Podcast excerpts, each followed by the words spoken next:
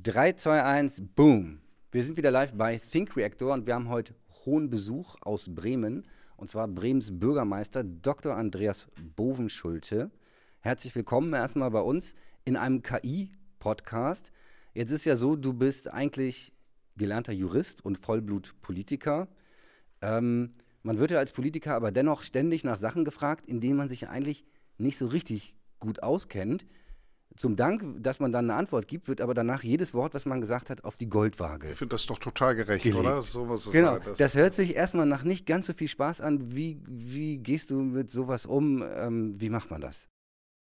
Also das ist natürlich ein bisschen so, aber das gehört äh, zum Berufsbild dazu. Ne? Wenn man was anderes will, dann müsste man einen anderen Job sich suchen.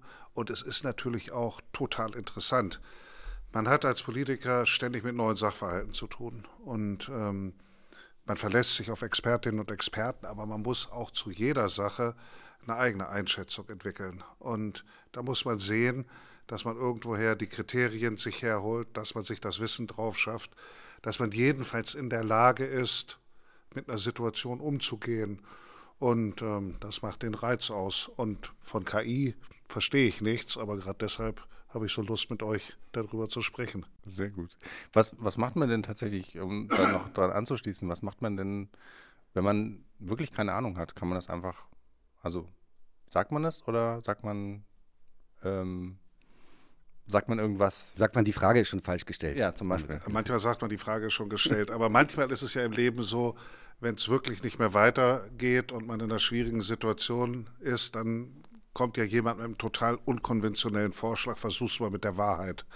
Und, ähm, ja, sehr gut. Und äh, man kann und muss zwei Sachen. Erstens muss man definitiv an bestimmten Punkten sagen, ich weiß es nicht, äh, weil man sonst einfach einen Eindruck äh, erweckt, dass man nicht seriös ist, mhm. äh, sondern dass man ein Schaumschläger ist. Es ist aber auch harte Arbeit, wenn man sich mit Themen beschäftigt, dass man ernsthaft äh, sich mit der Materie und mit den Sachen beschäftigt. Also es funktioniert nicht, immer nur sozusagen über die Dinge drüber zu schnuddeln, sondern wenn man ein Thema hat, äh, mit dem man in die Diskussion einsteigt und mit dem man dann sich näher beschäftigt, dann muss man auch richtig in die Inhalte einsteigen. Und ähm, die Hoffnung ist, dass man über die Jahre so viele Fragen bearbeitet und diskutiert, dass man auch ein gewisses Gefühl dafür entwickelt, mit neuen Sachverhalten umgehen zu können. Du, du wolltest ja ursprünglich mal Rockstar werden, habe ich ja, gelesen. Ist, ist Bürgermeister so ein bisschen so ähnlich? Oder als Rockstar kannst du dich ja die ganze Zeit daneben benehmen und wirst dafür gefeiert quasi. Und jetzt als Bürgermeister musst du dich die ganze Zeit korrekt verhalten und jeder, jeder Fehltritt äh, wird dann quasi äh, notiert. Hast du ja. dir das so, so, so vorgestellt vorher, oder? Ja, gut, das mit dem Rockstar, also erstmal ist es natürlich nur so, na, irgendwas will man ja wirklich werden. Also Klar. Kapitän, Lokomotivführer, Rockstar. Ich kenne kaum jemanden, der äh, sozusagen, weiß gar nicht, 12 oder 15 ist und sagt, ich möchte Richter am Amtsgericht werden. So. Oder ich möchte Sachbearbeiter in der ja. Steuerverwaltung werden. Oder ich möchte Programmierer in der KI-Bude werden. Das gibt es im Prinzip ja auch ganz selten und so war das bei mir auch. Da war schon was gefragt, was so ein bisschen die Fantasie anregt. Und dann muss ich sagen, ich weiß gar nicht, ist das heutzutage noch so, dass das Rockstar-Wesen so spontan ist und man kann sich daneben benehmen? Ich glaube, die echten Stars, die haben einen so hammerhart glatt gebügelten, professionellen Arbeitsablauf, da ist von diesem Exzessiven vielleicht noch ein bisschen was da, aber ganz häufig nicht mehr. Also mich hat mal geschockt, als Campino äh, von den Hosen darüber geredet hat, äh, wie er jetzt experimentieren würde mit Stützstrümpfen und besonderen Arten von, mhm. äh, von Gymnastik, damit er dann seine Sprünge auf der Bühne noch machen könne, auch im fortgeschrittenen Alter. Da habe ich gedacht, naja, ja, gut. Also das, das ist auch schon sehr eingeengter und auf äh, jeden Fall. Ja, die, die, das ist ganz ist sowieso ganz interessant, weil die natürlich äh, ganz anders groß geworden sind als das, was sie sind jetzt in einem ganz anderen Musikbusiness sozusagen als als in dem, wo sie groß geworden sind. Und die Frage ist natürlich, wie werden dann die heutigen Rockstars groß? So ist das und, und wie werden die heutigen Bürgermeister groß? und bei der Politik war das auch anders und im öffentlichen Dienst war das anders. Also ja. äh, nehmen wir mal eine Sache, die heute zum Glück ein absolutes Tabu ist. Es wurde früher gesoffen im öffentlichen Dienst, äh, als gäbe es keinen Morgen. Das mhm. ist wirklich so. Und das war völlig normal, dass sozusagen zu Besprechungen äh, dann auch äh, zu bestimmten Tageszeiten Alkohol gereicht wurde. Mhm.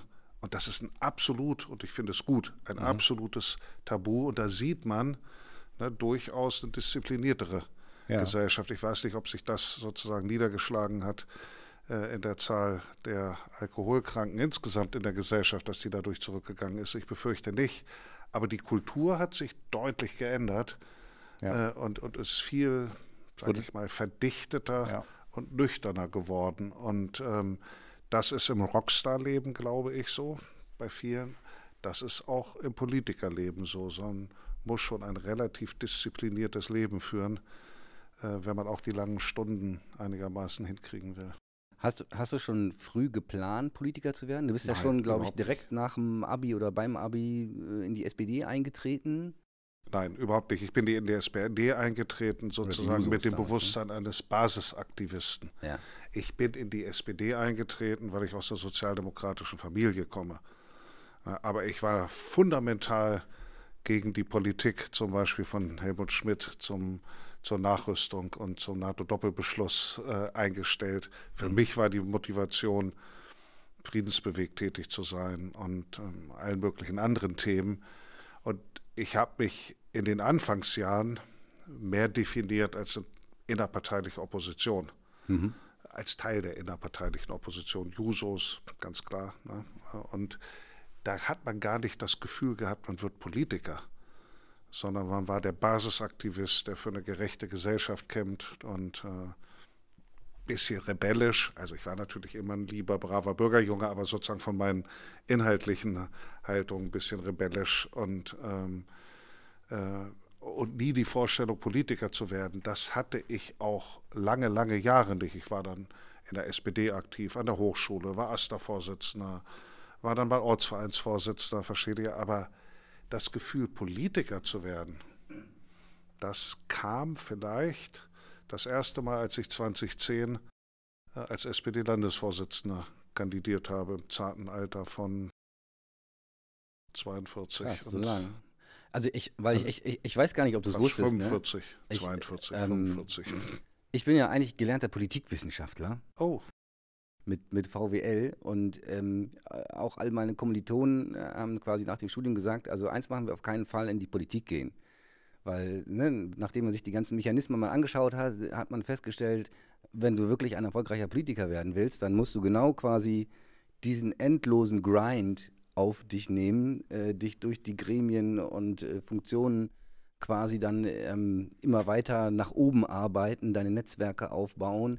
Ähm, Genau, damit das überhaupt klappen kann so. Das heißt aber, bei dir war das eher so ein unbewusster Prozess. Bei mir war das anders. Ergeben ich, hat. Ich weiß gar nicht, ob ihr wisst, was ich nach dem Studium gemacht habe. Also nach dem Studium habe ich sozusagen erst dann meine Promotion gemacht und das zweite Staatsexamen, das ist in Jura so. Und dann habe ich vier Jahre lang eher im IT-Bereich gearbeitet. Ja, her hervorragend. Und, eine, äh, ja? Also insofern, das ist ja nicht eine klassische Politikerkarriere, dass man erstmal in einer E-Government-Firma anfängt und eigentlich gedacht als Justiziar für die Unternehmenssachen, aber in Wirklichkeit mhm. habe ich mich dann ganz überwiegend mit IT-Projekten in der Projektleitung beschäftigt. Das äh, war schon ganz interessant. Also doch vom Fach. Also Nein, eben nicht. Dass das bis heute keine Zeile, ja. äh, keine Zeile programmieren, aber ich war tatsächlich in bestimmten IT-Projekten und bestimmten Strukturen, die es noch heute gibt, mhm. in der Kommunikation zwischen Bürgern und Verwaltung und Bürgern und Gerichten, habe ich richtig intensiv äh, mitgearbeitet bei der Konzeption der Verfahren und bei der Einführung. Ähm, als Jurist, äh, aber schon auch immer mit in ganz engen Kontakt mit den mit der technischen Seite, ohne dass ich ein technisches Verständnis im engeren Sinne hätte. Mhm. Aber es hat trotzdem funktioniert. Das ist interessant. Ja, gut. Also ich, ich wollte noch, wollt noch mal ganz kurz sagen zu, zu, zu, einer Sache, die du gerade gesagt hast, auch bei den, bei den Jusos und um, sozusagen, wie, wie du zur, zu Politik oder beziehungsweise zum ja, politischen aktiven Handeln gekommen bist. Ich finde, das vergisst man total oft in der auch, äh, wie viele Menschen, ich meine, das gibt es in jeder Partei, Ne? Da gibt es die, die, die jungen Leute, die was machen. Dann gibt es auch auf den, auf den Ortsteil, also die Ortsämter, die ganzen Runden. Das heißt, da gibt es wahnsinnig viele Leute, die wirklich aktiv sind, aber die gar nicht als Politiker in dem Sinne agieren. Und das ist ja auch eigentlich eine ziemlich wichtige Basis so für, für Politik. Absolut. Für, für die, ja. Und nochmal zu sagen, also ich war immer aktiv, aber immer auf dem Basislevel. Mhm. Ähm, aber bis 2010, und jetzt hatte ich vorhin gesagt, da war ich 45, bis zu dem Moment, als ich Landesvorsitzender geworden bin, war meine höchste Funktion ehrenamtlicher Ortsvereinsvorsitzender. Mhm. Das ist jetzt auch schon was, aber kann man ja nicht sagen, jemand, der ehrenamtlicher Ortsvereinsvorsitzender ist, ist Politiker. Der macht das nur wegen dem Im Job. Im engeren Sinne macht das nur wegen dem Job oder so, sondern das ist eine ehrenamtliche Tätigkeit, kriegt man ja keinen Cent für. Äh, und, und das macht man in seiner Freizeit, wie Sportvereinsvorsitzender auch. Mhm. Und davor war ich mal, keine Ahnung, stellvertretender Ortsvereinsvorsitzender, ich war mal Delegierter, ich war mal Hilfsrevisor, AStA-Vorsitzender und alles Mögliche, aber alles ja Basistätigkeiten, für die man nie irgendeinen Cent Geld gekriegt hat. Und ich habe auch nie vorgehabt, damit eine politische Karriere zu machen. Und das war jetzt nicht nur in der Jugendzeit, sondern ich bin dann 2010 in eine Situation gekommen, wo ich so eine Art e-, Edelbasisaktivist war. Und dann bin ich in eine Situation gekommen, dass die SPD plötzlich einen Landesvorsitzenden suchte. Und dann haben ein paar Leute gesagt, wirf doch den Hut in den Ring, vielleicht kannst du das. Und dann gab es ja ein Mitgliederentscheidverfahren, wo man sich auch vorstellen musste bei verschiedenen Regionalkonferenzen. Und da habe ich einfach mal meinen Hut in den Ring geworfen und habe dann diesen Basisentscheid gewonnen. Hätte ja genauso gut anders sein können. Also insofern dieses, die Ochsentour, wie man das nennt, ja. die war bei mir gar nicht. Aber zu dem Zeitpunkt, als ich dann Landesvorsitzender geworden bin, da war ich ja schon 26 Jahre mhm. in der Partei. Also das war jetzt ja auch nicht, ne, sozusagen Kreissaal, Hörsaal, Plenarsaal war das bei mir nicht, das mhm. kann man nicht sagen. Schöne Klischees. Du hast uns eben aber schon die, die Steilvorlage geliefert. Wir wollen ja auch ein bisschen über KI und Technik sprechen und äh, wie das mit Gesellschaft und Politik vielleicht alles zusammenhängt. Ähm, Stichwort äh, in der Verwaltung. Da haben wir erstmal, also grundsätzlich, bevor wir überhaupt was mit KI machen können, brauchen wir digitale Systeme, digitale da Daten, ne? weil ähm, die KI kann die Post noch nicht selber aufmachen, um es mal so äh, zu sagen. Ähm, wir haben ja auch quasi uns als Deutschland äh, sehr ambitionierte Ziele gesetzt und da gibt es diverse äh, Vorhaben, die alle am Laufen sind. Wo siehst du uns in Deutschland und vielleicht auch speziell in Bremen aktuell stehen, was die Digitalisierung der Verwaltung angeht?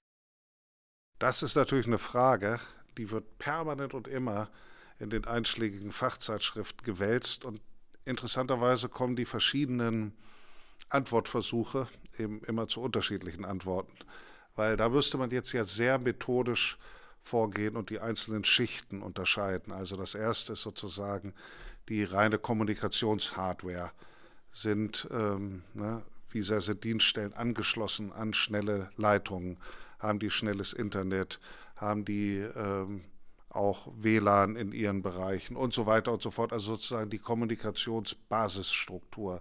Dann kann man als nächstes fragen, wie gut ist eigentlich das Informationswesen ausgestaltet, das Digitale? Also kriegen die Leute alle Informationen, die sie haben wollen. Dann haben wir als nächsten Schritt, wie gut ist das Transaktionswesen mhm. ausgestaltet? Kann man bestimmte Verwaltungsvorgänge elektronisch machen? Mhm. Sind die voll elektronisch? gibt es nur den Hinkanal oder gibt es auch den Rückkanal? Mhm. Und da kommt man zum eigentlich interessantesten, weil die meisten Leute, die sich damit nicht so intensiv beschäftigen, denken, das ist das Entscheidende auch an Effizienzgewinn, ist es aber gar nicht.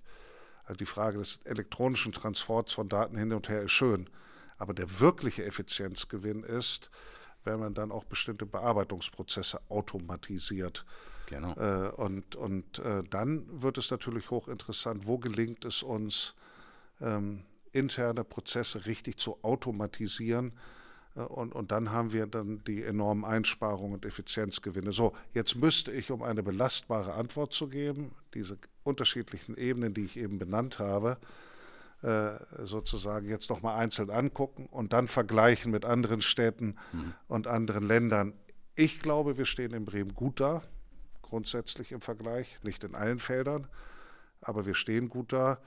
Ähm, wir haben eine vernünftige Ausstattung äh, mit Hardware, wir haben eine vernünftige Leist, äh, Leitungsbandbreite, äh, was unsere Behörden angeht, aber auch unsere Einrichtungen wie Schulen äh, und Universitäten und andere Einrichtungen. Wir sind, was den Informationsbereich angeht, im Durchschnitt, glaube ich, vielleicht auch ein bisschen besser. Wir haben in vielen Bereichen schon ordentliche Transaktionen beim E-Government aufgesetzt. Ähm, und was die innere Automatisierung angeht, ähm, haben wir zum Teil große Fortschritte gemacht. Äh, in anderen Bereichen müssen wir noch äh, mehr tun. Also ich bin nicht unzufrieden mit dem, was wir erreicht haben.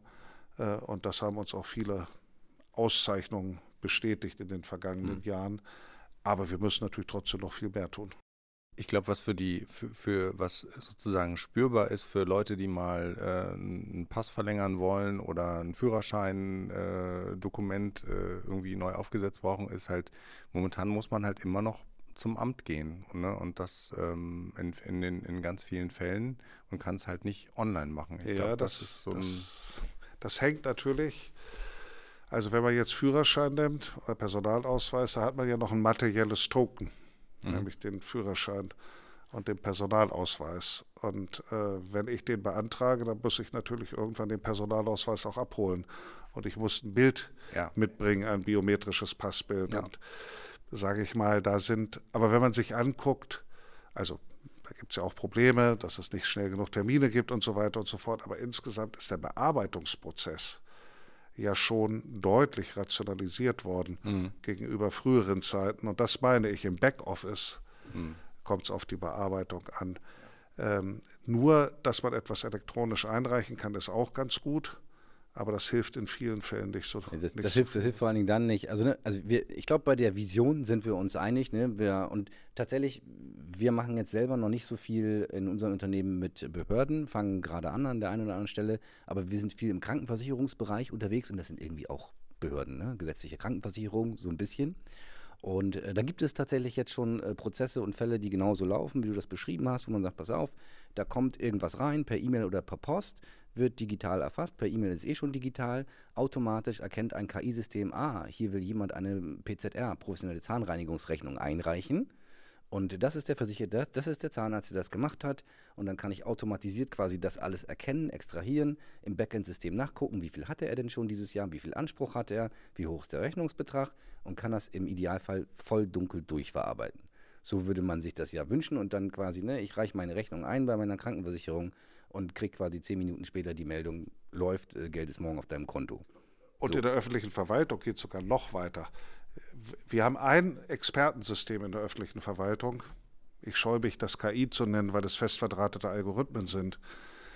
Das ist seit 20 Jahren das avancierteste Entscheidungssystem, das erlässt ohne Zutun von Menschen in 95 Prozent der Fälle rechtsverbindliche Entscheidung, aus denen sogar vollstreckt werden kann. Äh, also wenn man in welchem Bereich? Das sage ich jetzt, wenn die Geschäftsleute kennen das. Das ist das Mahnverfahren, das elektronische. Also das Mahnverfahren ist ja ein Instrument, wenn einem jemand Geld schuldet, kann man zum Gericht gehen und eine Klage einreichen. Man kann aber auch einen Mahnantrag, einen gerichtlichen beantragen. Und das Interessante beim gerichtlichen Mahnverfahren ist, da werden nur formelle Fragen geprüft zuerst, dann wird es zugestellt und wenn der Empfänger nicht widerspricht, dann erkennt er sozusagen die Forderung an und wenn er widerspricht, ich sage es jetzt mal untechnisch, geht es dann zu Gericht. Damit aber so ein Mahnbescheid erlassen werden kann, braucht es doch, keine Ahnung, 1000 bis 2000 Plausibilitätsprüfungen auf alle möglichen Sachen. Das würde jetzt zu weit führen, das zu machen. Und das ist tatsächlich in der öffentlichen Verwaltung so. Wenn Anwälte, Privatpersonen, Geschäftsleute Mahnverfahren in Gang setzen, dann guckt in 95 Prozent der Fälle kein einziger Mensch mehr da drauf, sondern der Rechner prüft das alles und am Ende steht der Erlass eines Mahnbescheids. Und ähm, das sind viele hunderttausend Fälle äh, im Jahr in Deutschland, viele Zehntausend in Bremen.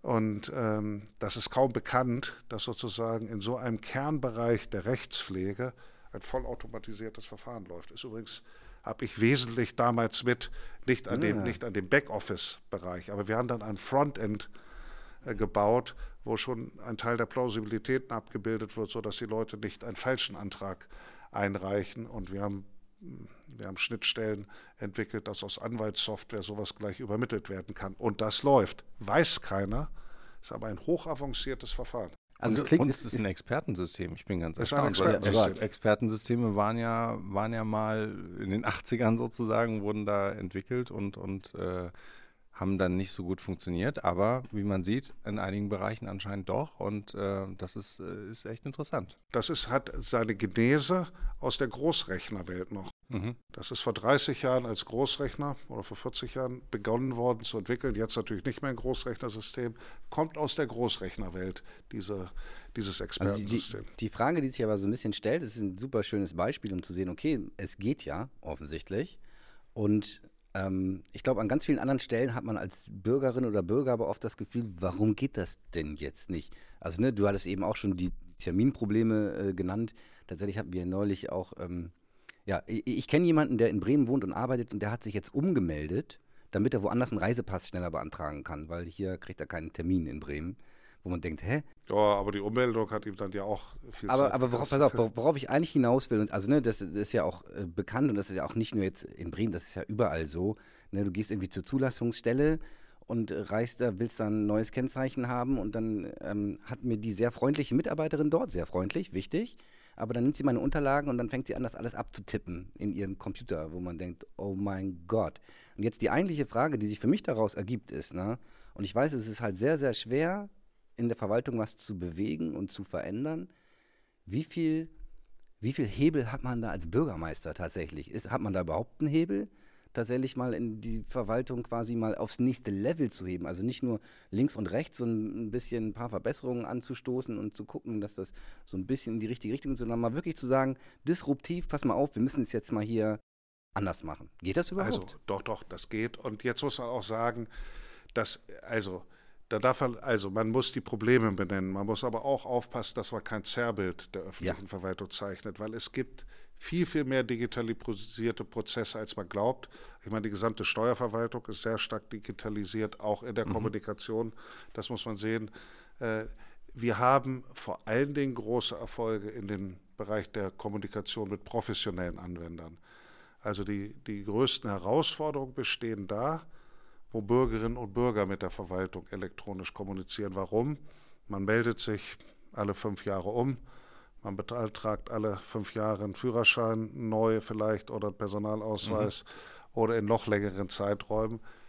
Und wir waren ja nun mal, ich war in der Firma tätig, der hat immer gesagt, wir arbeiten mit elektronischen Signaturen, damit man eben nicht mehr hingehen muss, sondern rechtsverbändlich am Computer unterschreiben muss. Und das größte Problem war immer, bei den 1,9 Verwaltungskontakten die ein Bürger durchschnittlich pro Jahr mit der Verwaltung hat, lohnt sich das alles nur so schwer für die Einzelanwender, sondern die wirklichen Effekte sind, wenn man Mediatoren hat, also Mittler, die Anwälte, Architekten oder ähnliches, die Steuerberater, die sozusagen große Mengen an Kommunikation bringen. Spricht nicht dagegen, sondern dafür, die Verwaltung auch für Bürger attraktiver zu machen, was die elektronische Verwaltung angeht. So, jetzt ist die Frage, was kann man als Bürgermeister machen? Wir haben ja einen intensiven Prozess. Also gerade morgen werden wir im Senat eine Vorlage haben.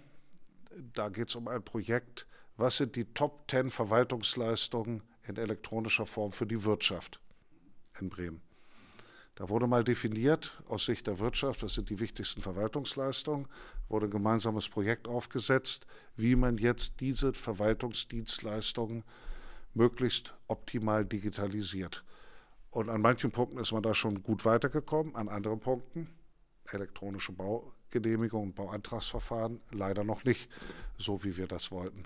Aber daran sieht man, das wird systematisch angegangen und wird auch ganz, äh, ganz kontrovers äh, sozusagen von den Verfahren diskutiert. Wenn ich mal ein Beispiel nenne, du hast eben gesagt, neu eintippen.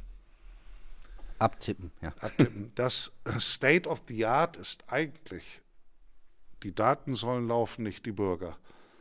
Nicht, es ist nicht mal, es ist nicht mal State of the Art, dass man, äh, das ist sozusagen eine Zwischenlösung, dass man als Bürger online meinetwegen Datensatz erfasst und der wird XML strukturiert, läuft der in ein Fachverfahren rein. Also spricht der Fachmann XML strukturiert. Äh, oder durch irgendeine andere Strukturierungssprache, ja. ist ja egal, aber sozusagen äh, das, sondern eigentlich so, dass es die Daten ja vielfach gibt in der Verwaltung und man datenschutzgerecht erlaubt, sozusagen für einen spezifischen Verwaltungsvorgang, dass die auf bestehende Daten, die an anderer Stelle schon vorhanden sind, zugreifen und damit sozusagen diese Daten medienbruchfrei übernommen werden in strukturierter Form und weiterverarbeitet werden. Das wäre großartig. Das wäre toll. Das klingt super. No, das gibt, das gibt es bei bestimmten Sachen schon. Das haben wir. Wir haben bestimmte Dienstleistungen, da funktioniert das. Und da ist genau das sozusagen das Vorgehen, damit nicht die Beschäftigten, die, ähm, äh, die Beschäftigten sei schon, die Nutzerinnen und Nutzer sozusagen sich auch die Daten zusammenkramen müssen, sondern dass man gleich auf einen bestehenden Datenbestand zurückgreifen kann. Bei Elster, bei der Steuererklärung ist das schon so.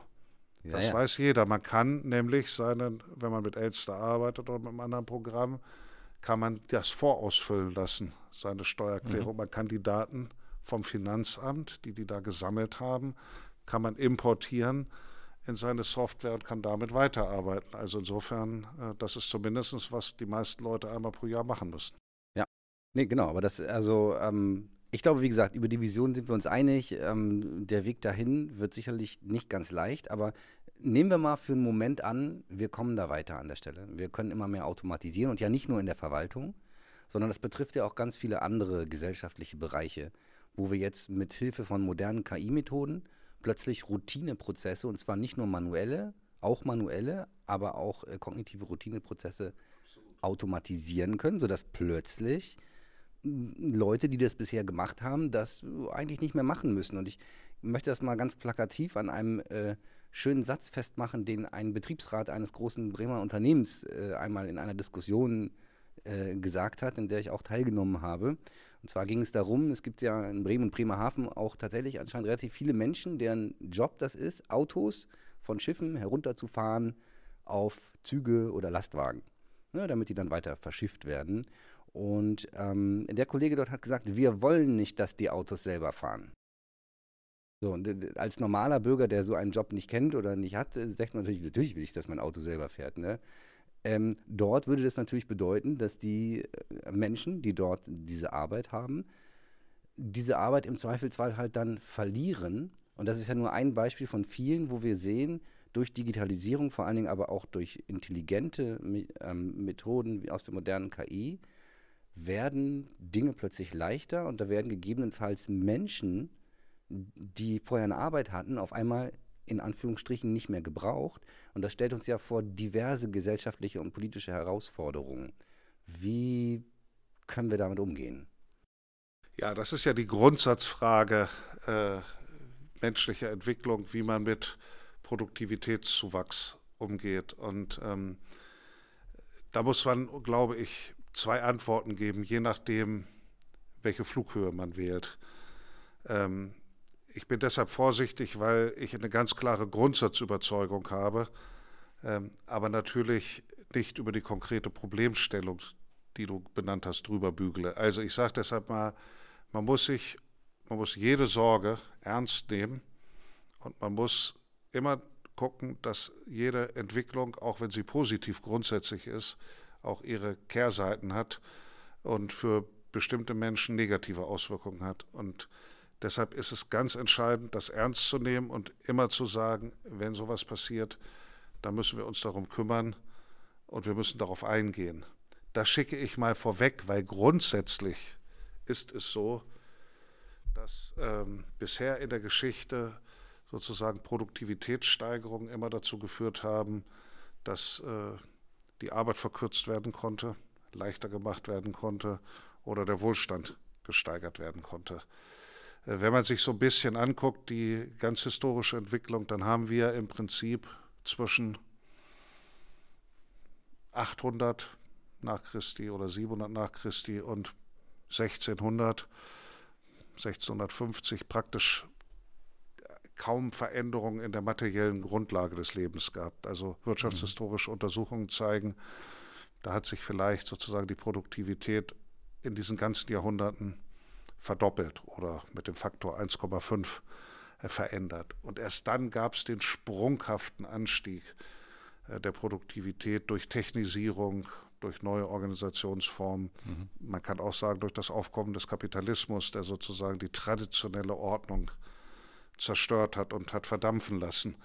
Und äh, seitdem ist der Modus gesellschaftlicher Entwicklung ein anderer, äh, äh, als wir ihn sozusagen in den Zeiten des Mittelalters und zuvor gehabt haben. Wir haben nämlich eine unablässige Veränderung der produktiven Grundlagen der Gesellschaft. Das ist auch nichts, was man ändern kann und auch nichts, was man ändern sollte, weil das bildet die Grundlage dafür, grundsätzlich für höheren Wohlstand, wobei höherer Wohlstand nicht nur heißt, ähm, jetzt, ich kann mir mehr Kühlschränke und Fernseher kaufen, sondern höherer Wohlstand kann auch heißen, ich muss kürzer arbeiten. Und in der Tendenz haben wir ja auch eine deutliche Tendenz zur Verkürzung der Arbeitszeit. Ich muss nicht mehr so harte Arbeiten machen. Ich muss nicht mehr so gefährliche Arbeiten machen. Ich muss manchmal auch nicht mehr so wenig befriedigende, weil so äh, routinehafte Arbeiten machen. Das heißt, grundsätzlich bieten Produktivitätszuwächse, ob auf klassischem Wege oder durch KI erzielt, große Möglichkeiten. Und jetzt kommt das Aber. Das Entscheidende ist, wer eignet sich eigentlich die Ergebnisse des Produktivitätszuwachses an? Sind das einige wenige, die dadurch ihren Gewinn steigern und maximieren, oder ist das die gesamte Gesellschaft, die davon profitiert durch bessere Arbeitsbedingungen, kürzere Arbeitsbedingungen?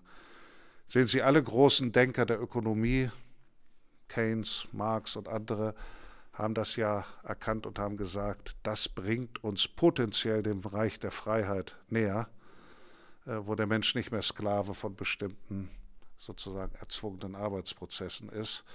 Aber das Entscheidende ist, wir brauchen auch die gesellschaftlichen Verhältnisse, in denen dieser Produktivitätszuwachs, ich sage es jetzt mal gleich oder gerecht verteilt wird. Das ist meine grundsätzliche Antwort.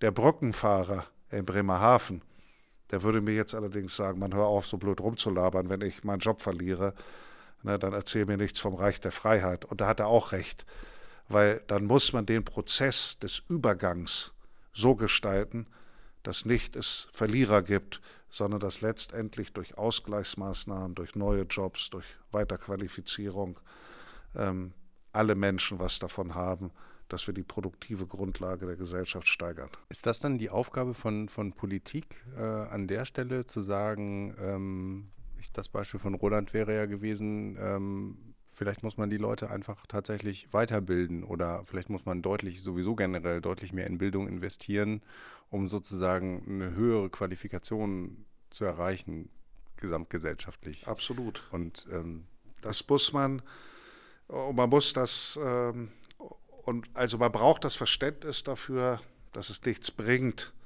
sozusagen einzufrieren und zu sagen, wir nutzen die Potenziale nicht. Aber man braucht die politischen Verhältnisse, die es ermöglichen, Ausgleich zu schaffen, Weiterbildung, bezahlte Weiterbildung. Sehen Sie, historisch hatten wir das ja immer. Gerd Hauptmann hat ein bewegendes Stück über das Schicksal der schlesischen Weber geschrieben. Die schlesischen Weber, die durch, die durch die maschinellen Webstühle in ihrer Existenz bedroht waren. Und keiner, der das Herz am rechten Fleck hat, war nicht auf Seiten der schlesischen Weber. Auch retrospektiv, wenn man das Buch gelesen hat, äh, die Weber. Und trotzdem war ja klar, dass die schlesischen Weber sozusagen historisch gesehen nicht recht gehabt hätten, wenn sie gesagt hätten, wir sind gegen die Maschinisierung äh, der Webstühle. Also insofern, ne, das Herz war auf Seiten der Weber denen die Existenzgrundlage genommen wurde. Aber die Strategie bestand nicht darin, auf Dauer die Heimarbeit im Verlagssystem unter Ausnutzung von Kinderarbeit der schlesischen Weber zu verstetigen, sondern den Schritt hin zu einer höheren Produktivität zu machen. Aber das ist der Widerspruch, in dem wir uns da immer befinden. Und ich bin da sozusagen ein klassischer, klassischer Sozialdemokrat, klassischer Linker. Ich bin sehr für Produktivitätswachstum, aber ich bin sehr für die gerechte Verteilung dieses Wachstums. Das sind sozusagen meine beiden. Äh, und jetzt kommt noch ein drittes dazu. Wir werden die Produktivitätssteigerung auch brauchen und den Ressourcenverbrauch, den materiell zu senken, aus ökologischen Gründen. Ähm, ist schwer, weil wir die Rebound-Effekte haben. Ne? Bisher führt Produktivitätszuwachs immer dazu, dass dann äh, die Sache dadurch überkompensiert wird, dass es alles noch größer und noch schwerer und noch dicker wird. Das muss auch eine Entwicklung sein, die aufhört. Aber grundsätzlich, und dann höre ich auf mit meinem Lobgesang, bin ich ein großer Freund davon. Und wenn die KI, was sie ja schon kann, tausende von Standardverträgen schon automatisch analysieren kann auf Verjährungsfristen oder irgendwelche anderen Sachen, ja, dann kostet das Jobs von Sachbearbeitern oder Juristen, aber grundsätzlich ist es trotzdem der richtige Weg, äh, dass es sowas gibt und dann müssen andere neue Jobs geschaffen werden an der Stelle. Eine, ich glaube, eine, eine frühsozialistische Utopie war auch mal, äh, die Maschinen arbeiten, die Arbeiter singen. Ist das so Was? falsch? Na, nein, nein, das hört sich erstmal toll an und ich glaube, es geht tatsächlich aber dann darum, wie wird eben dieser Produktivitätsgewinn verteilt so am Ende das. und auf welche Art und Weise, an wen. Ähm, ne? Normalerweise läuft es ja im Kapitalismus gerne so, die, da, die, die da haben, denen wird gegeben und die nichts haben, denen wird auch das noch genommen. Ähm, es gibt ja, also du hast eben quasi die, die sehr ähm, ähm, positive äh, Entwicklung dargestellt, wenn quasi Produktivitätswachstum und weitere technische Entwicklung so ungefähr, sag ich mal, in einer verarbeitbaren Geschwindigkeit vor sich gehen. Es entstehen neue Jobs und wir haben genügend Zeit, die Leute, die wir nicht mehr äh, benötigen, in den alten Jobs vielleicht umzuschulen und so weiter. Es gibt ja auch Menschen, die sagen, ähm, das geht jetzt alles gerade viel schneller, weil dieses Produktivitätswachstum sich exponentiell beschleunigt. Wie du vorhin richtig gesagt hast, auch, ne, am Anfang war das sehr langsam und jetzt geht es immer schneller, immer schneller, immer schneller. Und dann ähm, fangen, wird ja auch gerne dann angefangen darüber zu diskutieren, brauchen wir nicht sowas wie ein Grundeinkommen, was dann die Arbeiter äh, quasi ähm, enablen würde, dass sie Zeit haben zum Singen quasi, weil theoretisch arbeiten müssten sie nicht unbedingt. Wie, wie stehst du zu dem Thema? Insgesamt Grundeinkommen für alle. Also erstmal wäre für mich die Utopie eher, man würde die Arbeitszeit verkürzen, äh, wenn wir tatsächlich für verschiedene Sachen so viel schneller machen können. Ich meine, das ist ja so, oder? Früher bedurfte man für ein Pkw-Einheit 20 Leute und jetzt schafft es eine Person mit, äh, wir kennen alle diese Beispiele, die, mhm. die Rechenbeispiele.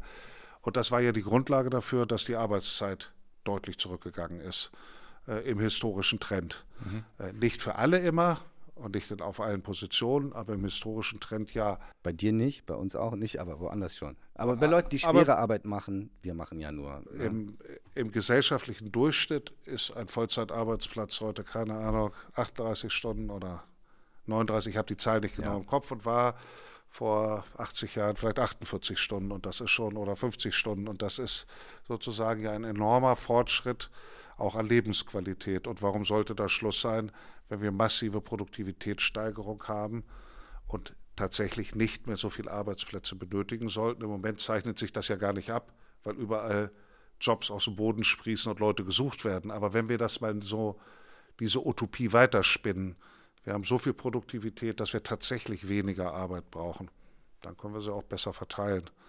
Das passt dann auch nicht immer, weil nicht jeder für jeden Job geeignet ist, zugegeben.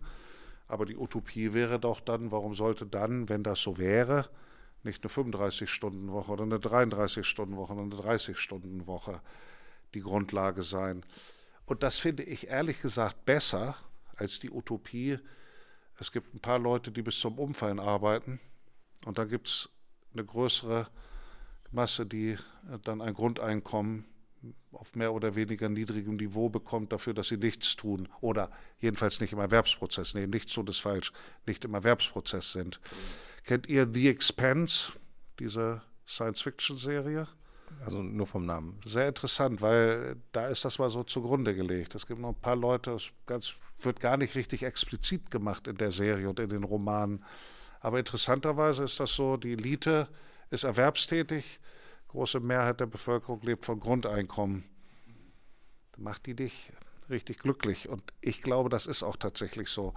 Ich könnte jetzt ganz konkret werden und nicht so philosophisch. Ich glaube, wenn man ein Grundeinkommen hat, was richtig was bringt, weil es deutlich oberhalb des jetzigen Grundsicherungsniveaus liegt, dann müsste man eine so gigantische Umverteilungsmaschine anwerfen, dass es unrealistisch ist. Weil das bedeutet ja, dass ihr dann 1500 kriegt oder 2000 Euro und ich mhm. und noch jemand und dann müsste man aber von unserem Einkommen jetzt erstmal dann alles, damit man das finanzieren kann, Dann, äh, umverteilen wieder, da hätte man ja einen gigantischen Redistributionskreislauf, den man innerhalb des bestehenden Systems äh, organisieren müsste. Hashtag, Oder Hashtag Erbschaftssteuer.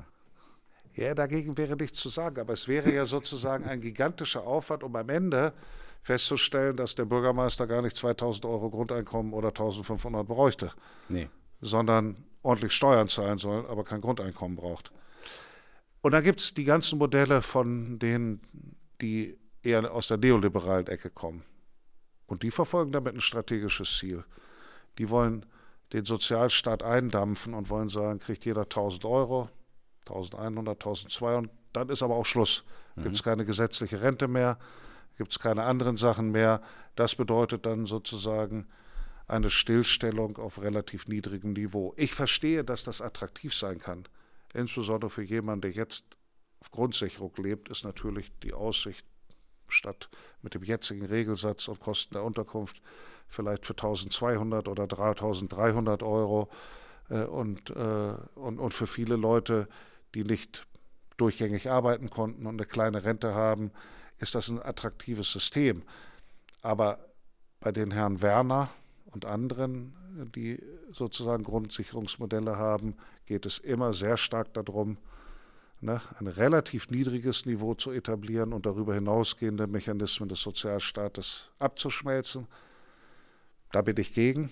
Bei denen, die mir sympathisch sind, fortschrittlichen Grundsicherungsmodellen, hm. das habe ich eben schon gesagt, da habe ich äh, die große Schwierigkeit, mir vorzustellen, wie das in der Praxis wegen der schieren Umverteilungsmasse, die notwendig ist, funktionieren kann. Das ist ja auch der Grund, warum die Gewerkschaften so skeptisch sind. Mein Utopie ist, alle Leute sollen gut abgesicherte Arbeit haben, die möglichst verkürzt ist, auch als Vollzeitstelle, da wo es nicht möglich ist, wegen familiären Situationen auch Teilzeitarbeit, die aber so gut bezahlt ist, dass man davon von seiner Händearbeit und Kopfarbeit leben kann und damit im Erwerbsleben und damit auch in der produktiven Gestaltung der Gesellschaft einbezogen ist. Das wäre eher meine Utopie. Das, also ich finde es ganz schön, weil tatsächlich, ich wollte mich auch gerade mal fragen, dann lass uns doch den Spieß mal umdrehen. Weil wenn wir jetzt mal davon ausgehen, dass ähm, viele Routinetätigkeiten automatisiert werden können, was auf jeden Fall üblich bleiben wird, sind ganz viele Dinge, die eben sehr menschenspezifisch sind. Ja? Jobs, für die man Empathie braucht, Kreativität, kritisches Denken und so weiter. Bürgermeister zum Beispiel. Bürgermeister. Ja, aber vor allen Dingen, ich denke auch an Jobs halt in der Pflege, in den Krankenhäusern, in der, in der grundsätzlich in der Arbeit mit Menschen. Äh, ne? Fängt quasi bei der Hebamme an ähm, und dann bis quasi ins, ins Altenheim. Und ähm, ich glaube, diese Jobs gehören einerseits zu den wichtigsten Jobs, die es gibt ja, Hebamme, Kindergärtnerin und so weiter, bis ins Altenpflege. Sie gehören auch zu den härtesten und anspruchsvollsten Jobs, wenn man sie wirklich gut machen will. Und sie gehören zu den am schlechtesten bezahltesten Jobs.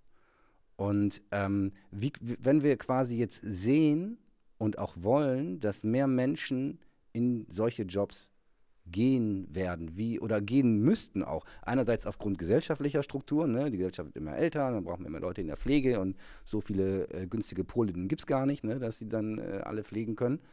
Ähm, wie, wie können wir das schaffen, das attraktiver zu machen? Ähm, und zum Beispiel kann man als Bremer Bürgermeister hergehen und sagen, pass mal auf, alle, die in der Pflege arbeiten, verdienen hier in Bremen jetzt das Doppelte weil das wäre dann ungefähr vielleicht angemessen für den Job, den sie machen. Gut, das weißt du, das ähm, läuft natürlich bei uns so. Die Löhne werden ja nicht vom Staat festgesetzt, außer vielleicht der Mindestlohn. Und ansonsten ist es Sache der Tarifparteien. Ähm, ne? In diesem Fall äh, sind es dann sozusagen die Träger der Pflege mit ihren Mitarbeiterinnen und Mitarbeitern. Und die Träger der Pflege müssen sich natürlich refinanzieren können über die Pflegekassen. Und da haben wir natürlich auch entsprechende Prozesse. Und da hat ja die Entlohnung und Bezahlung auch schon deutlich zugenommen in den letzten Jahren und ist verbessert worden. Und nicht ausreichend, aber zum Glück hat es Verbesserungen gegeben. Ich nenne mal ein Beispiel, was man machen kann, wo man das ganz konkret sieht. Eine Einkommensgruppe, wo jetzt doch gesagt wird, sie verdient sehr schlecht, die verdient gar nicht mehr sehr schlecht. Die verdient sicherlich noch nicht genug für die gesellschaftliche Wertschätzung, aber nicht sehr schlecht Erzieherin oder Erzieher. Mhm. Also wenn man eine Erzieherin oder ein Erzieher ist äh, und man ist sozusagen hat ein etwas fortgeschritteneres Alter, dann kann man in der normalen Eingruppierungsstufe 3.300, 3.400 Euro brutto verdienen. So, mhm. das ist nicht, wo man sagen kann, da kann man Reichtümer erwerben, überhaupt nicht. Aber das ist jetzt auch nicht so, dass das zu den am schlechtesten bezahlten Jobs gehört. Und wir haben in den, das ist natürlich, das Einstiegsgehalt ist natürlich ein anderes, das liegt dann bei zweieinhalbtausend vielleicht. Das ist so die Spanne äh, zweieinhalbtausend bis äh, dreieinhalbtausend. So, keine Reichtümer, auf gar keinen Fall. Und man kann mit guten Argumenten sagen, das ist auch noch nicht ausreichend. Aber die Erzieherinnen und Erzieher, die haben sich ja nicht darauf verständigt oder damit abspeisen lassen zu sagen, wir warten mal, bis ähm, die Herrschaften der Tarifparteien ähm, äh, sozusagen unsere, unsere Forderung erhöhen, erhören, sondern die haben tatsächlich das gemacht, was früher Sache der Müllwerker war oder anderer, die haben gestreikt. In den letzten zehn Jahren hat es viele Kita-Streiks gegeben. Und für mich war das Interessante, klassischer Frauenberuf. Vor 30 Jahren hätte sich keiner vorstellen können, dass irgendein Kindergartenstreik irgendwas bringt. Aber diese Streiks haben ja die Gesellschaft richtig im Markt getroffen, weil plötzlich das gesamte Arbeitsleben darauf beruht, mhm. dass die Menschen ihre Kinder betreut kriegen, ja, ja, weil sonst auch die anderen Jobs nicht. Und das hat, kann man prozentual nachweisen, hat dazu geführt, dass Erzieherinnen und Erzieher oder Leute im Erziehungsdienst allgemein gesprochen sozusagen überdurchschnittliche Gehaltszuwächse hatten im Vergleich zu anderen Bereichen des öffentlichen Dienstes. Mit guten Gründen. Aber nicht nur, weil sie argumentiert haben, sondern wie das in der Geschichte des Kapitalismus immer war, weil natürlich auch Arbeitskämpfe ausgefochten wurden. Und wenn man mich jetzt fragt, ob ich das als Bürgermeister ganz toll finde, dass es einen Arbeitskampf gibt, da sage ich, ich bin ja auch Arbeitgeber. Das kann man gar nicht ganz toll finden, nur weil ne, man weiß nicht, wo man das Geld hernehmen soll und, mhm. und der Betrieb wird durchbrochen. Aber auf der anderen Seite weiß man, so ist der Mechanismus. Alle Erfolge auf sozialer Ebene wurden ja nicht durch kollektives Betteln erreicht. Manchmal durch politische Handlungen, aber manchmal, Lohnfortzahlung und Krankheitsfall, wisst ihr, durch einen sechswöchigen Streik der Metallarbeiter in Schleswig-Holstein, glaube ich, die haben das Zeichen dafür gesetzt, dass wir jetzt sechs Wochen Lohnfortzahlung im Krankheitsfall haben in den 50er Jahren. Das mhm. hätte es sonst nicht gegeben. Und deshalb, was tut man? Natürlich muss Politik ihren Teil dazu leisten für eine vernünftige Lohnentwicklung. Äh, aber es hat natürlich auch ganz was damit zu tun, mit der Kampfkraft von Gewerkschaften und der Bereitschaft, sich für seine eigenen Interessen äh, zu organisieren. Ich sage das, obwohl ich ja als Bürgermeister auch Arbeitgeber vertrete. Ich wollte sagen, das, das ist so ein bisschen das, das Merkwürdige, ne? dass du äh, äh, quasi, also man würde ja denken, du bist der oberste Arbeitgeber dann hier in Bremen, ne? der, der Chef von, von Bremen, so, so, so um und Ja, die, die Zuständigkeit, die Gesamtpersonalzuständigkeit liegt beim Senator für Finanzen, aber der Senat, sagen wir mal, so. ist das. Der Senat, ne? Und jetzt, äh, man würde ja so naiv äh, denken, wenn der Bürgermeister, wenn du möchtest, dass die KindergärtnerInnen oder die ErzieherInnen äh, 30 Prozent mehr Geld kriegen, dann kannst du es ja beschließen. Ist ja dein Geld quasi. Nee, nee, also gut, jetzt muss man sagen, wir sind wie alle anderen Arbeitgeber das oder so, nicht wie alle anderen. Ja, ich, das ist sehr naiv. Ja, ja naiv, weil, weil wir, sind im, wir sind im Arbeitgeberverbänden organisiert und die Arbeitgeberverbände, in denen wir sind, führen genauso Tarifverhandlungen und stehen sich in Konflikten gegenüber mit Streiks und allem wie das in anderen Bereichen auch ist. Bei uns haben wir eher die, skurrile Situation, dass es auf der Arbeitgeberseite mit Sozialdemokraten, aber auch natürlich mit bestimmten Christdemokraten und Grünen und Linken natürlich Leute gibt, die hohes Verständnis für die Forderungen der Beschäftigten haben. Mhm. Habe ich ja auch, habe ich ja eben deutlich gemacht. Und auf der anderen Seite ja trotzdem sagen müssen, wir müssen es auch bezahlen können. Wir haben auch Verantwortung gegenüber den allgemeinen Steuerzahlern, nicht nur gegenüber den eigenen Beschäftigten. Und deshalb sind wir in einer Arbeitgeberfunktion, wo wir die Kohle zusammenhalten müssen. Mhm. Und wir sind in der politischen Haltung, wo wir das sagen, was du gesagt hast. Na, gesellschaftlich wichtige Jobs müssen auch vernünftig bezahlt werden. Und das ist doch ein Zielkonflikt, ist doch klar. Und den lösen wir nicht per Ordre de Mufti auf, sondern in normalen Tarifverhandlungen die manchmal auch mit harten Bandagen geführt werden, wie in anderen Wirtschaftsbereichen auch. Das unterscheidet uns von einem autoritären Staat. So, Brems Bürgermeister ruft die Erzieherin zum Streik auf, habe ich Ja, genau, das, das habe ich befürchtet. Aber, aber ich lege immer in der Situation die Sache ganz klar offen. Ich sage, als Arbeitgeber bin ich dafür, dass es nicht so hoch ausfällt, weil wir es bezahlen müssen. Und äh, auf der anderen Seite, als bin ich auch langjähriger Gewerkschafter und Sozialdemokrat, habe ich auch viel Verständnis dafür. Und ich sage euch ganz ehrlich, das ist ein Zielkonflikt. Mhm. Und mhm. die ich meisten können übrigens dann damit umgehen, dass es besser, wenn man das so offen benennt, als wenn man tut und versucht, das zu verschwiemeln. Mhm. Ich, ich würde gerne in der Frage oder auch vor dem Hintergrund, was dem, was, vor dem, was Roland äh, ähm, sozusagen angesprochen hat, in puncto äh, Pflegekräfte, äh, Krankenpflegekräfte, wie auch immer, also sozusagen ähm, wenn wir über gesellschaftliche Veränderungen reden, also das, was Roland da angesprochen hat, ist ja eigentlich eine offensichtliche Schieflage. Da würden ja eigentlich alle sagen, das ist ein wirklich anstrengender Job. Es gibt viel zu wenig Leute, da wird, äh, ähm, sind teilweise eben auch große Überlastungen. Wir haben es jetzt auch in der Pandemie ganz stark gesehen, dass die Leute wahnsinnig viel arbeiten mussten. Warum schaffen wir es? Also Du hast vorhin über den Kapitalismus und die Technisierung gesprochen, so als Treiber für, für auch ähm, ähm, ja, Veränderungen in der Gesellschaft und als wir haben darüber gesprochen, was macht man mit dem Produktivitätsgewinn, wie kann Umverteilung, also wie kann sowas stattfinden oder was muss überhaupt umverteilt werden? Warum schaffen wir es als deiner Meinung nach? Ist jetzt einfach eine, ähm, ich will mal zu, raus aus dieser, aus dieser Bürgermeisterrolle, aber mit deiner Erfahrung in der, in der Politik, Warum schaffen wir es als Gesellschaft eigentlich nicht, da irgendwie doch einen, besseren Grad hinzubringen? Bildung ist auch so ein Thema, haben wir auch schon drüber gesprochen. Warum kriegen wir diese, diese Verteilung nicht so hin, dass, ähm, ähm, dass jedem sozusagen, dass diese offensichtlichen Mängel einfach nicht mehr, nicht mehr da sind? So, das, ich weil, muss, weil wir reden über Künstler. Die Frage ist schon falsch gestellt. Ich muss, ja, nein, nein, ich, nee, aber ich, ich, muss, ich muss differenziert antworten, weil ja, gerne. Das, wir kriegen was hin. Ja. Und die Frage ist, warum kriegen wir nicht mehr hin? Also, mhm. wenn, wir, wenn wir jetzt, wenn wir jetzt, wir werden, ich nehme ein Beispiel, ich kann das aber auch branchenbezogen machen, mhm. aber ich nehme erstmal das allgemeine Beispiel. Es ist noch nicht so lange her, da haben in Deutschland Menschen für fünf oder sechs Euro gearbeitet mhm. pro Stunde. Und wir werden ab Oktober eine Situation haben, da ist der Mindestlohn bei 12 Euro. Und selbst wenn ich die Inflation der letzten, seit Einführung sozusagen der ersten Schritte des Mindestlohns abziehe und so weiter und so fort, ist das ein deutlicher, eine deutliche Erhöhung. Die 12 Euro sind nicht zu vergleichen mit den 6 Euro Jobs, die es vor zehn Jahren noch in ganz, ganz vielen Bereichen gab. So, was ist das? Das war der gesellschaftliche Bewusstseinswandel, äh, auch durch den politischen Druck natürlich, äh, dass man sagt, das geht nicht. Man kann Leute, wenn man eine Menschenwürde haben will, kann man nicht für Jobs arbeiten lassen, wo von vornherein klar ist, selbst wenn die die Vollzeitjobs machen, dann müssen sie hinterher, selbst wenn sie alleinstehend sind und kein Kind haben, dann müssen sie hinterher zum Sozialamt zum Aufstocken gehen. Hm.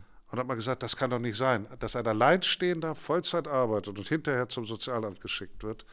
Das ist so, solche Jobs wollen wir einfach nicht. Und dann hat ein Bewusstseinswandel eingesetzt und interessanterweise sagt heute, nachdem sie so Schwierigkeiten hat, Leute zu finden, die Gastronomie, mal gut, dass wir den Mindestjob, Mindestlohn kriegen, weil nur wenn wir einigermaßen vernünftige Arbeitsbedingungen bieten, dann kriegen wir jetzt auch Leute. So, das, also es passiert was. Mhm. Es passiert auch was hab ich, ich habe die Erzieherinnen und Erzieher genannt. Es passiert auch was in der Pflege. Da gibt es auch eine positive Entwicklung. Es gibt auch in anderen Bereichen oder hat es eine positive Entwicklung gegeben. Jetzt im Moment ist es natürlich total schwierig.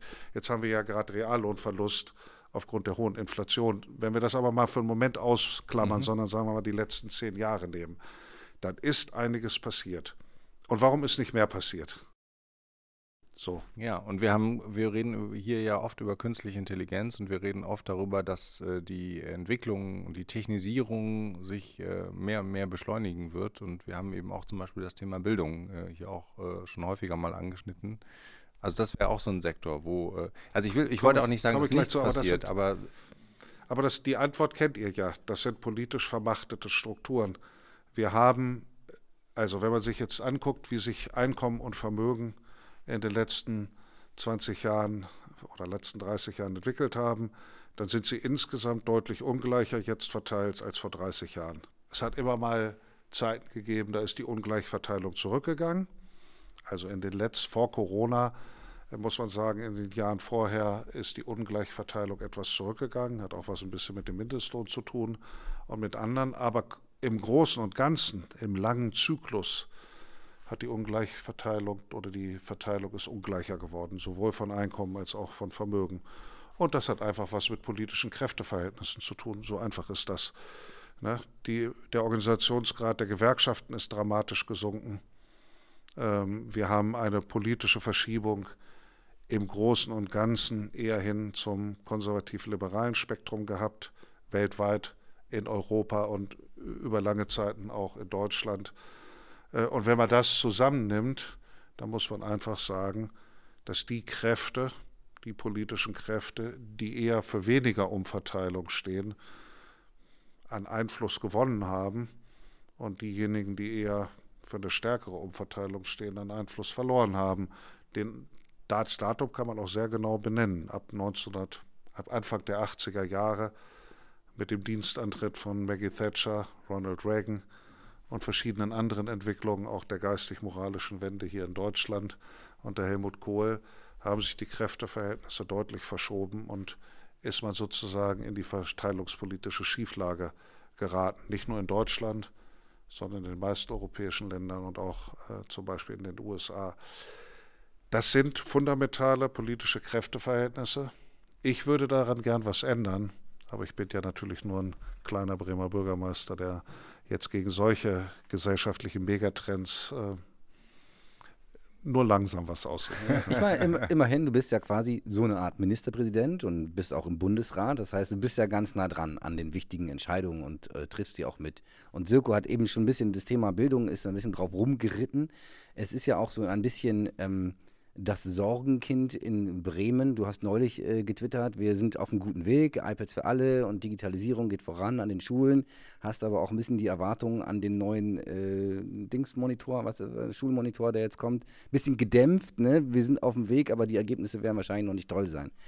Aus, aus unserer Sicht, ich glaube, da sind wir uns einig, weil wir haben auch schon länger äh, hier in verschiedenen Folgen drüber gesprochen, ist Bildung mit Sicherheit der Schlüssel für eine erfolgreiche Zukunft für Bremen, für, für die Menschheit.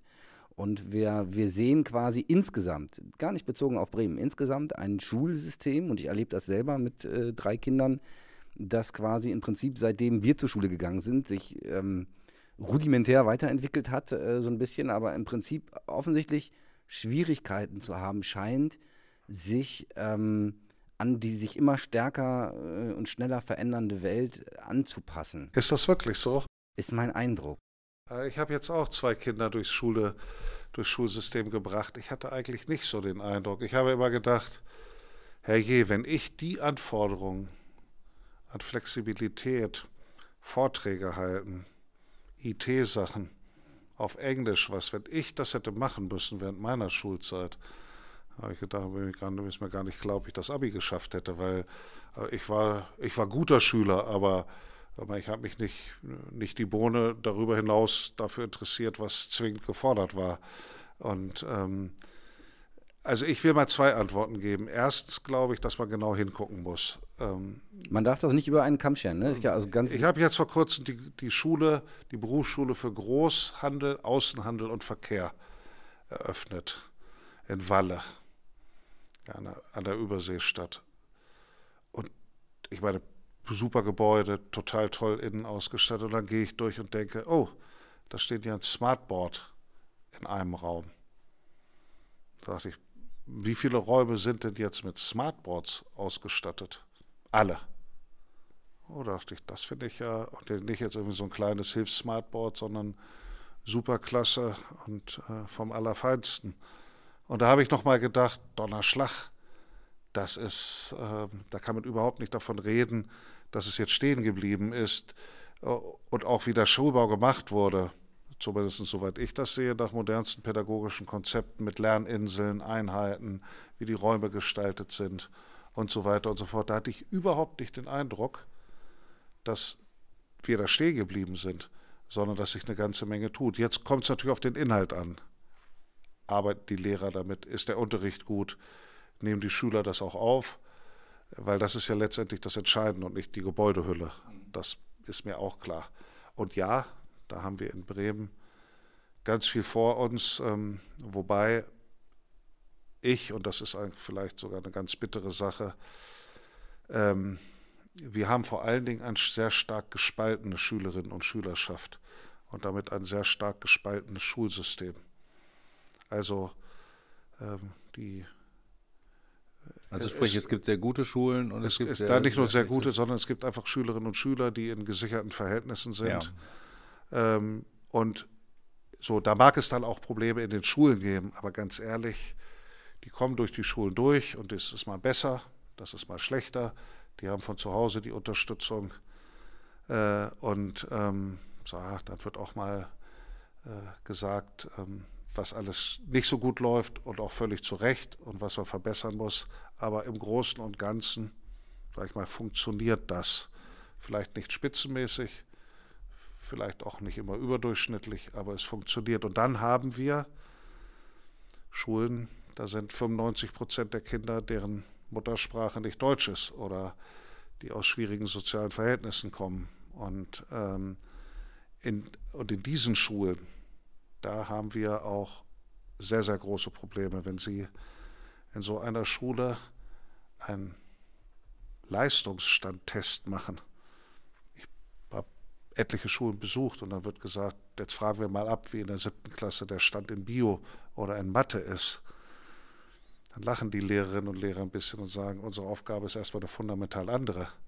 Wir müssen aus, keine Ahnung, 100 Nationen an der Schule und großen sprachlichen Schwierigkeiten und einer schwierigen Situation zu, sozial, äh, müssen wir erstmal sozusagen ne, eine, eine Einheit, eine Gemeinschaft formen, auch pädagogisch.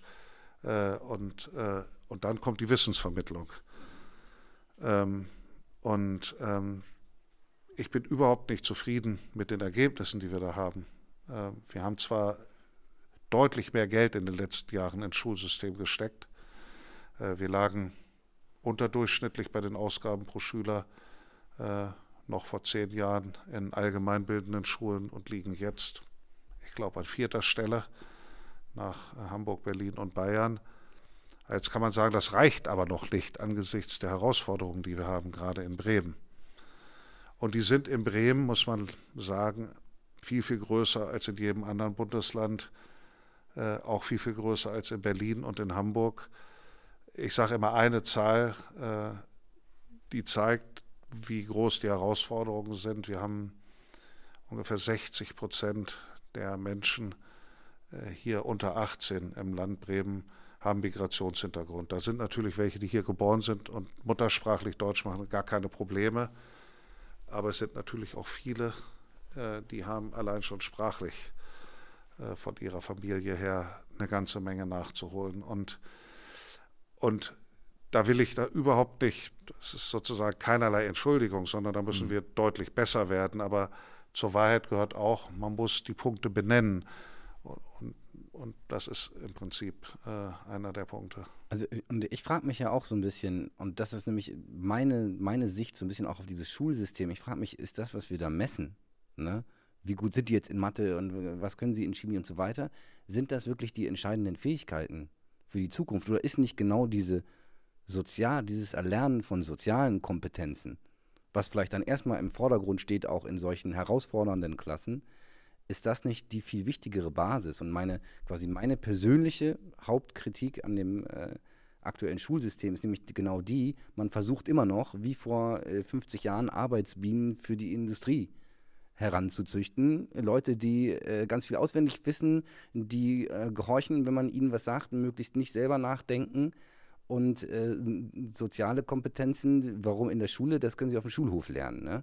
Ja, da wäre ich absolut dagegen, weil das, das Bildungssystem ist kein Ausbildungssystem nur, sondern eben soll auch. Sollte es nicht sein. Soll, soll sozusagen die Fähigkeit eines selbstbestimmten Lebens unterstützen. Und da stehe ich auch voll dahinter. Andererseits muss man sagen, ordentlich rechnen zu können, ordentlich schreiben zu können, ja, Englisch zu können. Ne? geschichtliche Kenntnisse zu haben, Kenntnisse der Grundzüge unseres politischen Systems, das gehört auch dazu. Und die Disziplin zu erlernen, dass man auch hart für Sachen arbeiten muss und sie einem nicht nur zufallen und dass man auch morgens früh aufstehen muss, dass man auch eine gewisse Frustrationstoleranz braucht, das gehört auch dazu. Deshalb würde ich sagen, das eine tun, das andere nicht lassen. Erziehung zur Freiheit und zum sozialen Miteinander unbedingt. Disziplin lernen, Durchhaltefähigkeit, Mathe und Deutsch lernen, richtig schreiben lernen, Fremdsprache lernen gehört auch dazu.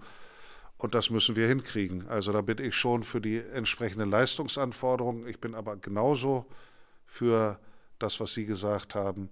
Wir brauchen den mündigen Bürger. Ne? Wir, ähm, Erich Kästner hat das immer so schön beschrieben in seinen Beiträgen zur Schule. Der hat ja auch immer gesagt, lernen, ja, auch hart lernen, aber nicht pauken. Weil Lernen ist was Reflektiertes und Pauken ist was Eintrichterndes. Und, und deshalb bin ich sehr für Anstrengung und Lernen, aber ich bin trotzdem auch für eine Erziehung zu Selbstbestimmung und Freiheit. Das ist manchmal ein gewisser Widerspruch, aber ich glaube, wir brauchen das beides. Und wir müssen hart daran arbeiten, dass wir diese Chancen auch allen geben. Ich habe ja eben gesagt, die, die Kids, die sozusagen nicht aus einer Mittelschichtsfamilie kommen, wo wie selbstverständlich Deutsch gesprochen wird und Bücher im Regal stehen, die müssen halt die Möglichkeit haben, schon ab dem ersten Jahr in die Krippe zu gehen und dann in die Kita und mit anderen zusammen zu sein, damit sie dann die nötige Vorbereitung haben für die Schule. Äh, und deshalb ist es so wichtig, dass wir die Betreuungslücke da schließen. Also was mir, damit das auch kein Missverständnis ist, ich gebe keinem dieser Kids die Schuld sondern ich sage nur, wir haben eine Spaltung und wir müssen diese Spaltung aufheben, weil ne, die, die am schlechtesten abschneiden, sind die, die die größten sozialen, sprachlichen und, und äh, Probleme haben und aus bildungsfernen Familien kommen. Und deshalb müssen wir da auch am meisten machen. Aber das ist natürlich auch am schwierigsten, das muss man ehrlicherweise sagen.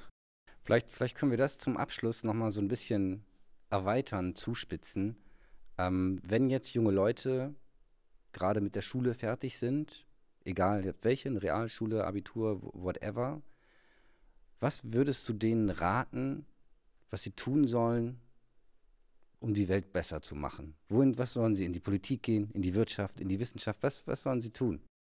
Ich glaube, da gibt es nicht für, da gibt's nicht äh, den Königsweg für alle. Was ich richtig finde, und ich finde, das sind das sind eigentlich die drei Bereiche, die drei Bereiche, um die Welt besser zu machen. Ja, man braucht eine Erwerbstätigkeit und man sollte sich in die Erwerbstätigkeit reinbegeben.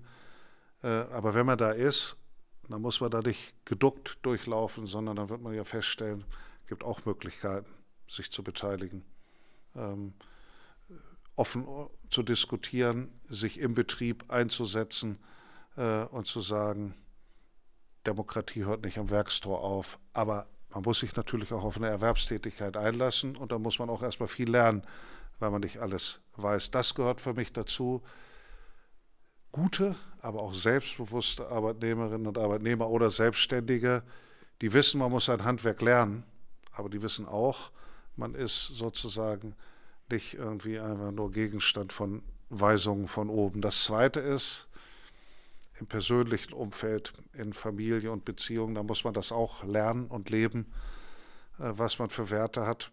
Das fällt ja auch nicht immer leicht. Äh, und das Dritte ist unbedingt irgendeine ehrenamtliche Tätigkeit in einem Verein, in der Politik, in der Gewerkschaft, in einer Musikgruppe, die man äh, gemeinsam ehrenamtlich organisiert oder auch die für einen organisiert wird. Das heißt, egal was es letztlich ist, sich sozusagen für die Gemeinschaft auch außerhalb der Arbeit und des eigenen familiären Bereichs und der eigenen Beziehung und des Freundeskreises zu organisieren. Wenn das, wenn man diesen Dreiklang hat, Erwerbstätigkeit, gesellschaftliches Engagement und sozusagen das private Leben, das ist allerdings auch eine hohe Anforderung, ne? weil wir alle ringen ja darum, diese Sachen, diese Hüte unter einen Hut zu kriegen. Und manchmal klappt das nicht und manchmal funktioniert es nicht. Deshalb will ich auch nicht so verstanden wissen, dass das immer der große Wurf sein muss. es reicht auch völlig, wenn man da die kleinen Schritte geht und wenn man sich kleine Sachen vornimmt, weil wir sind alles nicht die großen Heroen, aber diesen Anspruch zu haben, ne, sich nicht rumkommandieren zu lassen im Arbeitsleben, aber einen guten Job zu machen und vielleicht irgendwo im Verein, einer Organisation mitzumischen und zu sagen, da bringe ich mich auch ein. Und dann auch noch die Zeit zu haben für den privaten Bereich. Das ist eigentlich das, wie man die Welt auch ein Stück besser macht. Das klingt erstmal sehr gut. Ähm, wir haben vorhin darüber gesprochen, dass wir vielleicht auch weniger arbeiten müssen, alle. Ich glaube, du musst jetzt gleich noch weiter. Das ist so. Obwohl es abends um acht ist. Ähm, vielleicht machen die Roboter bald äh, unsere Arbeit. Wir müssen weniger arbeiten, vielleicht auch der Bürgermeister.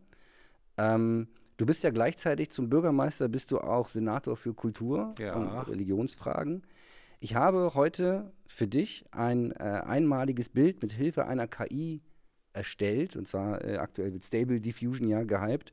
Und zwar, ähm, es heißt gelangweilter Roboter, also Board Robot im Style ähm, von Edward Hopper. Das äh, würde ich dir gerne geben und du kannst mir sagen, ist das Kunst oder kann das weg? Also nun liebe ich Edward Hopper und wenn ich mir das angucke, ja, ein paar Ähnlichkeiten hat es schon. Und ähm, wir, wir, blenden das für die Nutzer dann im Video nochmal richtig ein, ja. dass sie das sehen können. Es ist tatsächlich ein Unikat, ne? Also es ist. Äh ich finde, es ist Kunst. Es ist die Auseinandersetzung über mit von bestimmten Algorithmen mit äh, sozusagen natürlich vorgegebenen Sachen, aber mit einer Form der Realität.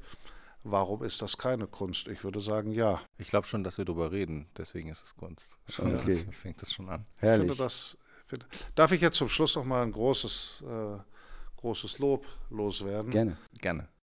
Ich habe ja gedacht, ach, jetzt kommen da zwei Techno-Nerds die befragen mich die ganze Zeit zu künstlicher Intelligenz und fühlen mir auf den Zahn, mit welchem Förderprogramm und welchen Sachen. Und stattdessen kommt so ein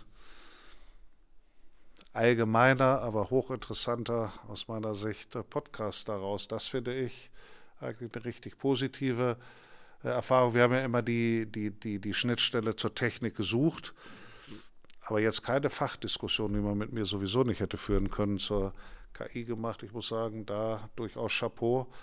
Ähm, das war gar nicht meine Erwartung gewesen. Ja, sehr gut. Ich glaube, das ist viel schlimmer vorgestellt. Das ist auch genau das Anliegen, äh, dass wir einfach äh, viele Dinge auch vermitteln wollen und da auch äh, sozusagen den Facettenreichtum dieses Themas einfach auch. Also ich meine, da muss man viele Themen auch mit anschneiden. Vielen Dank. Genau, vielen Dank, dass du dir die Zeit genommen hast. Wir wissen das sehr zu schätzen. Vielleicht ergibt sich ja irgendwann nochmal die Gelegenheit. Ich habe noch ganz viele Fragen, die wir heute nicht besprechen konnten. Wer weiß, vielleicht sehen wir uns ja nochmal wieder hier. Herzlichen Dank, dass du da warst, Dr. Andreas Bovenschulte. Allerbesten Dank. Dank.